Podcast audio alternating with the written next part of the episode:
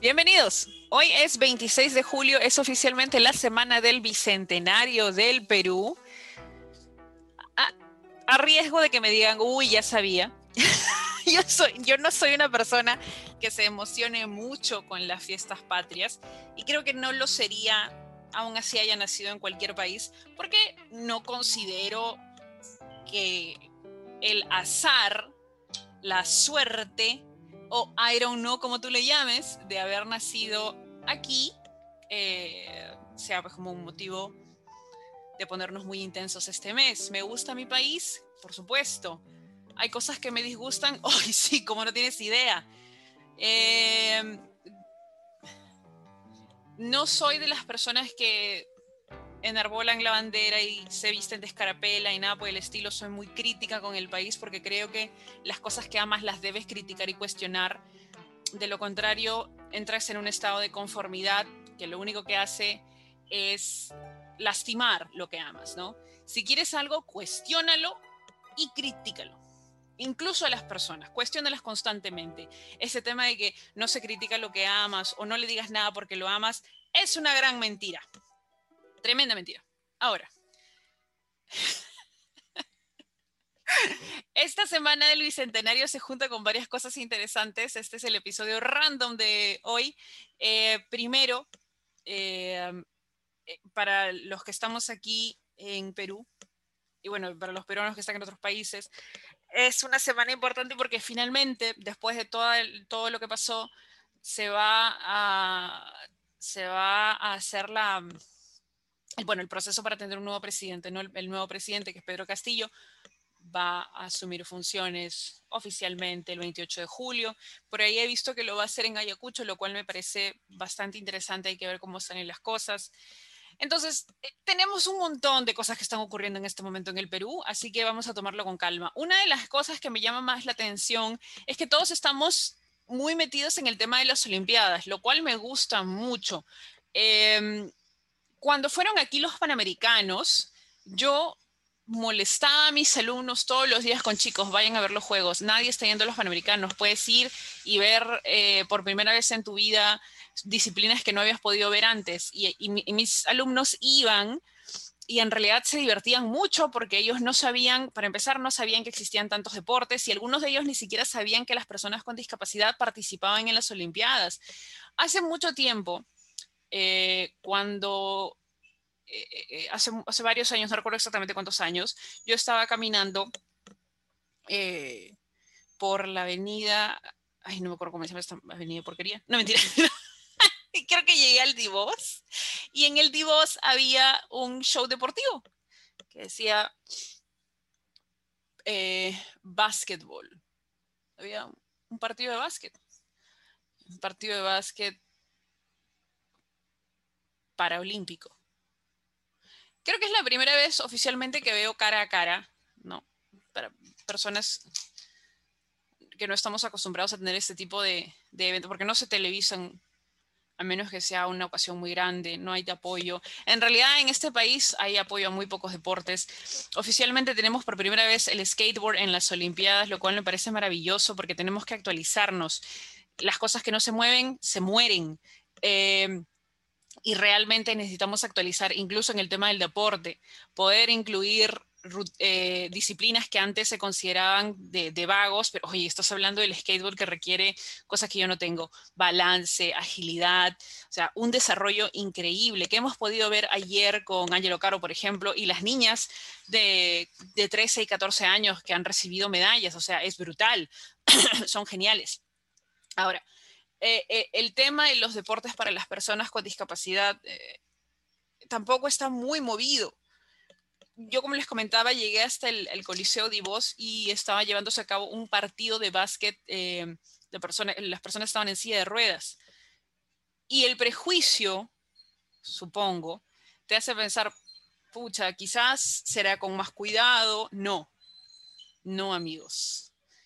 Por primera vez en mi vida me asusté en un partido de básquet, porque estos hombres, o sea, van con toda la velocidad del mundo y chocan sus sillas y suena crash y parece que se van a matar entre ellos. y es, es, hasta el día de hoy, es el partido de básquet más intenso que he visto en mi vida. Eh, que NBA, nada, nada, nada de nada. Eso era bastante chocante. Ahora, yo entiendo, yo entiendo, hay, em, hay, hay una división de baloncesto en silla de ruedas en los Paralímpicos y ese día nunca antes había escuchado sobre ellos, primera vez que los veo allí y en realidad fue fue, fue sorprendente. Uno, creo que es necesario que nos expongamos a todo tipo de deportes y a todo tipo de deporte eh, eh, inclusivo, aunque también en este caso son atletas. El tema de llamarlos inclusivos es como si le estuvieras dando lugar a alguien que no merece un lugar. Y escúchame, estos hombres estaban matándose en el campo, es, es, alucinante. Si tienen la oportunidad, vayan a verlo. Es lo caso, son súper intensos eh, y es bravazo. Ahora, eh, nos divierten mucho las Olimpiadas. Principalmente aquí tenemos una obsesión con el fútbol y con el vóley. El vóley por las glorias que tuvimos hace varios años. Yo no soy de esa época, pero siempre eh, mis hermanas mayores, primos, mamás, siempre estaban obsesionados con el tema del vóley, el vóley, el vóley, hasta mi abuela. Yo no crecí en esa época, yo crecía en la época oficialmente en la que nos bombardean por todos lados con el fútbol y nos tienen podridos con el fútbol hasta que dices, bueno, pues fútbol, qué paja, y termina gustándome el fútbol. Pero tener las Olimpiadas, los Paralímpicos, los Panamericanos, los Parapanamericanos, nos la oportunidad de ver disciplinas que nunca hayas visto. Y no sé si a ustedes también les pasa, pero cada vez que yo veo una disciplina nueva es como, oye, yo podría hacer eso. Y luego llegas a tu realidad y te das cuenta que, o sea, el sábado he corrido 5 kilómetros y casi se me sale un riñón. No hay que ser hipócritas, ¿ya? Ah, no lo voy a hacer. Eh, ojo, hablando el momento paralímpico. el momento paralímpico local. Eh, yo vengo corriendo, no corriendo, sino caminando dos kilómetros diarios para poder hacer un poco más actividad física. Y el día sábado se dio la edición por el Bicentenario de Lima Corre, en la que realmente quería participar porque me gustan ese tipo de eventos.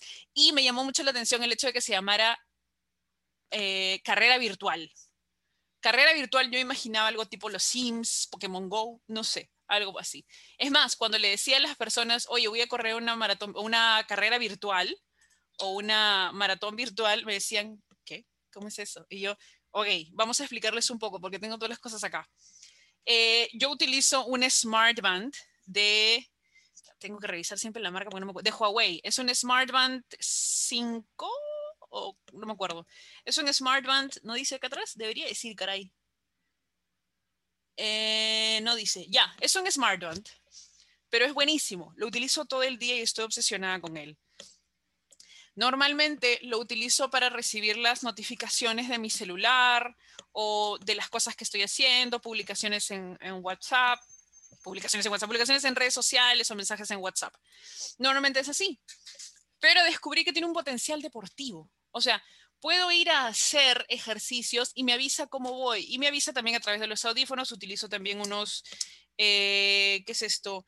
Mi True Wireless de Xiaomi que en realidad son buenazos. ¿ah? Estos son uno de los mejores, tipo AirPods, son uno de los mejores audífonos que he tenido. Sé que tienen poquita vida, pero eh, les estoy sacando el jugo. Son buenazos. Eh, entonces, conecto el celular, eh, que yo tengo un Redmi, no sé qué modelo. Escucha, escúchame, me gusta la tecnología, pero no soy tech savvy. O sea, no, no, no les voy a decir el modelo, la memoria, nada por el estilo. Pero el combo es así: un Redmi conectado al smartband de Huawei y el Redmi conectado a los eh, audífonos Xiaomi. ¿Ok? Ese es el combo. Y programo en el celular el recorrido de 5 kilómetros el día sábado, ¿no? Cuando empiezo a salir a correr. Y empiezo a correr como si no hubiera un mañana y cada kilómetro, y esto me descuadró, y yo sé que para muchos es la cosa más simple del mundo, pero a mí me descuadró, yo lo que hago es ver mi reloj e ir avanzando. Y sé que el tema de mirar el reloj o moverte para ver el reloj también te distrae, ¿no? Y no debería hacerlo porque incluso, no sé, puedo distraerme y tropezar, me, me atropellan, I don't know, algo puede pasar. Eh, y la aplicación Huawei Health, que es con la que utilizo el celular, cada kilómetro me iba diciendo, vas un kilómetro, tu recorrido ha durado 12 minutos con 8 segundos. No, mentira, ha durado mucho, 12 minutos, que era normal. 12 minutos con 8 segundos, 10 minutos con 4 segundos. Has muerto. Era lo máximo. Y así seguí corriendo hasta que cumplí los 5 kilómetros y realmente fue una experiencia muy divertida. Oh, ojo, ahora en retrospectiva les digo que fue divertido porque en ese momento mi recorrido empieza al inicio de la avenida Mariano Pastor Sevilla en Villa El Salvador, que es la entrada de Villa El Salvador, o sea, es la entrada, está a la vuelta del ingreso por la Panamericana Sur, para los que no se ubican. O sea, como cuando vas a la playa hay una subida hacia Villa El Salvador. En esa subida, ahí empieza Villa El Salvador. ¿ok? Entonces, ahí empecé corriendo eh, y cruzo toda la avenida Mariano Pastor Sevilla, voy por todo lo que es, lo que le llaman la ruta C, estoy frente al polideportivo donde se jugaron los Panamericanos y que ahora es el vacunatorio, paso frente a lo que es la Villa Olímpica, que ahora está sirviendo como ubicación para las personas que necesitan aislamiento por COVID, y cruzo y cruzo y recontracruzo y termino en el final de la avenida Mariano Pastor Sevilla, en el Hospital de Emergencias de Villa El Salvador, porque yo no sabía que de aquí hasta allá hay exactamente 5 kilómetros. Y terminé en el hospital, en la puerta del hospital, pensando si realmente debería entrar o no, porque estaba por morir. Me sorprendió haber terminado los 5 kilómetros porque yo pensé que no iba a pasar de los 3 porque mi límite normal es 2 diarios. Entonces dije, pucha, 5 kilómetros no la hago. Eh, pero Juana estaba equivocada, como es usual, y se dio cuenta de que sí podía y terminó los 5 kilómetros. Obviamente terminé y, o sea, pedí un Uber, no mentira. terminé los 5 kilómetros, caminé un poco más porque todavía me sentía muy acelerada y no quería detenerme nomás. Y de ahí pues ya, ya me tocó regresar y obviamente no regresé caminando, pues están locos, ¿qué les pasa? Un micro hasta acá. Eh, pero descubrí uno que sí puedo hacerlo, que me parece uno de, los descubrimientos más importantes. Es uno de los mejores descubrimientos cuando puedes hacer algo que tú pensabas que no podías. Em, y creo que podemos llevar esto un poco más adelante. Imagínate cuántas personas por el diagnóstico que tienen están pensando en que no pueden hacer algo en particular o no pueden hacer algo específico, lo cual es normal. ¿ok? Todos tenemos este miedo de que en algún momento algo nos vaya a detener, ¿no? O, pensamos que tenemos los límites bien marcados. Por ejemplo, en el caso, en mi caso, como ustedes saben, yo tengo epilepsia, ¿ok? Y tengo epilepsia refractaria y mi epilepsia con el tiempo ha, ha ido variando. Ya no tengo desmayos tan fuertes, pero tengo pues ciertas cosas o ciertos diagnósticos que son medios complejos. Entonces empecé a buscar si es posible ser atleta teniendo epilepsia. Ojo, atleta les estoy diciendo para ustedes, o sea, no el día de yo, no, no que mañana voy a empezar a correr ni nada por el estilo, porque eso es falso. O que podría ser, who knows, el día de mañana me da por meterme a correr o hacer algún deporte en particular y empiezo a, pero por ahora no. Ok, entonces empecé a buscar si es que se podía hacer atleta, si es que hay atletas reconocidos que tengan epilepsia. Y lo primero que salió así fue Florence Griffith Joyner. Eh, Florence Griffith Joyner eh, tuvo epilepsia durante los 90 y ella eventualmente fallece debido a una convulsión en 1998. Y era corredora. Y era una atleta brutal. Estaba viendo sus videos. Tiki Baker eh, tiene, tenía epilepsia, jugaba fútbol americano y su hijo también tiene epilepsia. Wow. Hay distintas personas distintas personas. O sea, ustedes buscan Olympians with Epilepsy y hay jugadores de hockey, lo cual sí me parece bien bravo. ¿ah? Jugadores de hockey. Eh, Chanda Gunn, eh, de Estados Unidos. Greg Walker, beisbolista. Bobby Jones, basquetbolista. Rondy Barber, jugador de fútbol americano. ¡Wow! tienes muchísima gente que tiene distintas habilidades y pueden hacer deportes sin ningún problema. Ojo, tampoco te estoy diciendo, y, quiero que esto se pierda, esto de ya ves, tú estás tirado en tu cama y no haces nada. No, no, no, no, no, no, no, para nada. Algo que siempre repito es que no todos tenemos el mismo desarrollo, ni tenemos el mismo mindset, ni nada por el estilo. Si en este momento tú te sientes cómodo, te sientes feliz, estando tirado en tu cama sin hacer nada, o crees que es lo que necesitas, es válido. Si en algún momento quieres levantarte y empezar a hacer algo en particular, también es válido, no pasa nada. Pero dejen de hacer sentir mal a la gente, o, querer hacer sentir mal, ¿no? Este tipo de motivación de, ya ves, si estás saliendo a correr 5 kilómetros y tú no te... Escúchame, para empezar, son 5 kilómetros. Es el primer paso. Es el primer paso. Quiero hacer 5 kilómetros cada sábado. Pero nuevamente, esto es porque yo soy una persona que está mal de la cabeza, fuera de la epilepsia. Estoy completamente loca, vamos a aceptarlo. Y sí, me gusta la idea de, si ya di un paso, ¿por qué no dar otro? Que en realidad es lo que me mueve. A mí no me mueve ninguna magia de la autoayuda, eh, mente sobre cuerpo, ni nada por el estilo. A mí lo que me lleva hacia adelante es mi hiperactividad, mi completa y absoluta falta de respeto por mi integridad física y la necesidad de moverme. Nada más. O sea, aquí no hay autoayuda, no hay magia, no hay me mentalicé y lo logré. No, porque hace un mes yo estaba llorando porque tenía un cuadro depresivo fuerte y probablemente el próximo mes me toque otro cuadro depresivo fuerte que me haga cuestionarme quién soy. Y eso es completamente válido porque es parte de mi diagnóstico. Yo no controlo lo que me pasa. Eh, el día de ayer hicimos un episodio sobre cómo ir al psicólogo con mi hermano, Fernando, que es estudiante de psicología, y nos aclara algo. Eh, diagnósticos de salud mental como la depresión pueden ser incapacitantes. Deja de pensar que no son tan serios como los diagnósticos físicos. Tengo epilepsia y la epilepsia me va a mandar a emergencias porque me voy a romper algo cuando me caiga o porque voy a tener algún problema cerebral, pero al mismo tiempo mi depresión también me ha mandado a emergencias y he tenido que decir, oye, basta, pausa un toque porque es igual de incapacitante. Dejen de pensar que un diagnóstico de salud mental no es tan severo como el físico. Ahora, no te sientas mal si es que tienes un diagnóstico y no estás eh, rompiendo récords o creando nuevas metas. No pasa nada. Yo no lo he hecho por 10 años, o sea, lo que hago siempre es probar un poco. Si sobrevivo, lo vuelvo a hacer y, e, e intento ir un poquito más allá. Pero esto no significa que yo sea ningún modelo a seguir ni nada por el estilo, porque no lo soy. Soy la última persona en el planeta a quien se le debería considerar un modelo a seguir pero me gusta ver hasta dónde voy a llegar. Pushing boundaries, ¿no? Vamos a testear los límites, hasta dónde llegamos. En mi caso, yo pensaba que mi límite era 5 kilómetros, pero estoy viva, estoy bien. Ayer caminé un kilómetro porque no sentía las piernas y hoy sí voy a retomar los dos kilómetros diarios porque quiero la próxima semana, el sábado o el domingo, volver a hacer cinco kilómetros, volver a hacer este recorrido desde el inicio de la avenida Mariano Pastor Sevilla hasta el final de la avenida Mariano Pastor Sevilla, porque me gustaría que más adelante mi recorrido de dos kilómetros diarios se transforme en cinco kilómetros diarios. ¿Por qué no?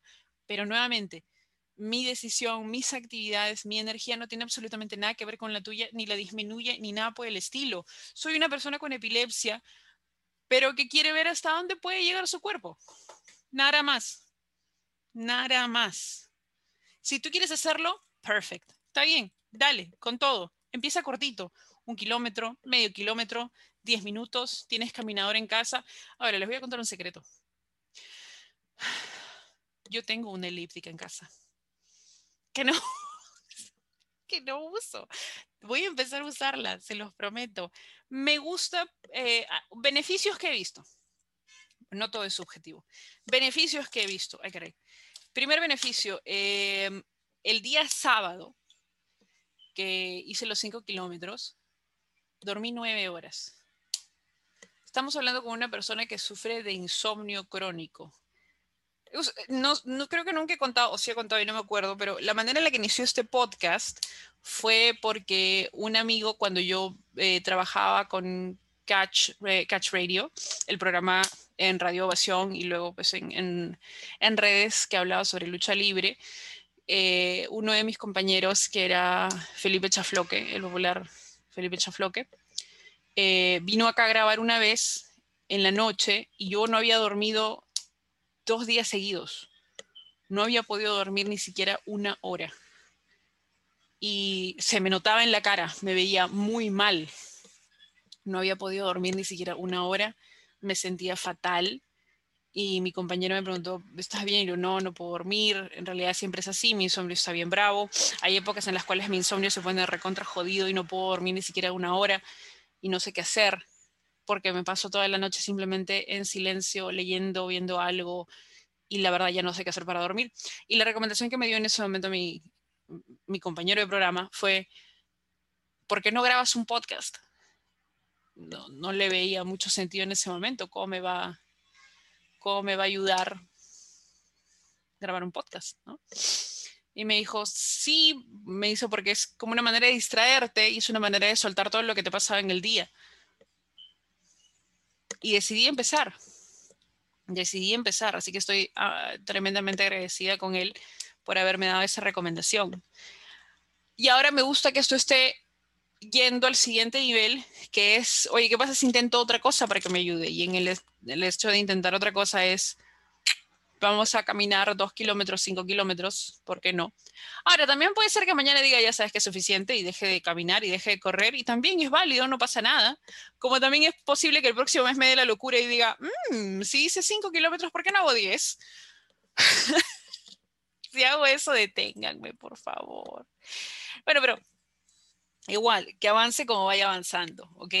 Si quieren empezar, si tienen un diagnóstico, ojo, consulten con su doctor, no se manden de frente. Yo sé que yo no voy a mandarme a correr 10 kilómetros de frente porque lo he consultado con mi doctor y mi doctor me metió un lapo así y me dijo, no, empieza poquito, poco a poco.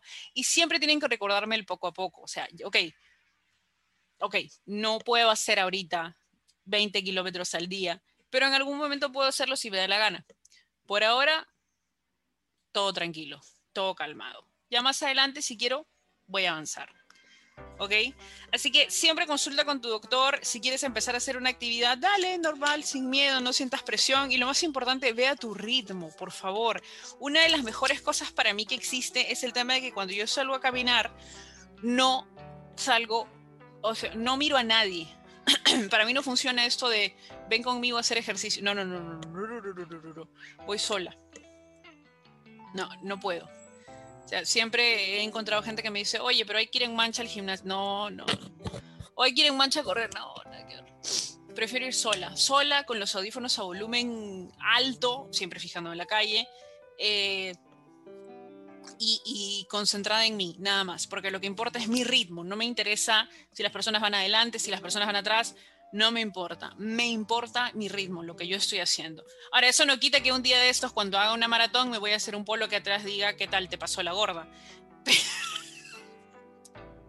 Pero hasta eso, hasta eso, y hasta que me haga el polo, voy a seguir caminando normal, tranquila, solamente pensando en mi ritmo y en lo que yo quiero conseguir, que lo que quiero conseguir es simplemente pasar el rato, divertirme y caminar un poco, tener un poco de actividad, y es lo que estoy logrando. Así que si lo haces, perfecto. Y si no, también no hay ningún problema. ¿Ok? Nos vemos en el siguiente episodio. Bye.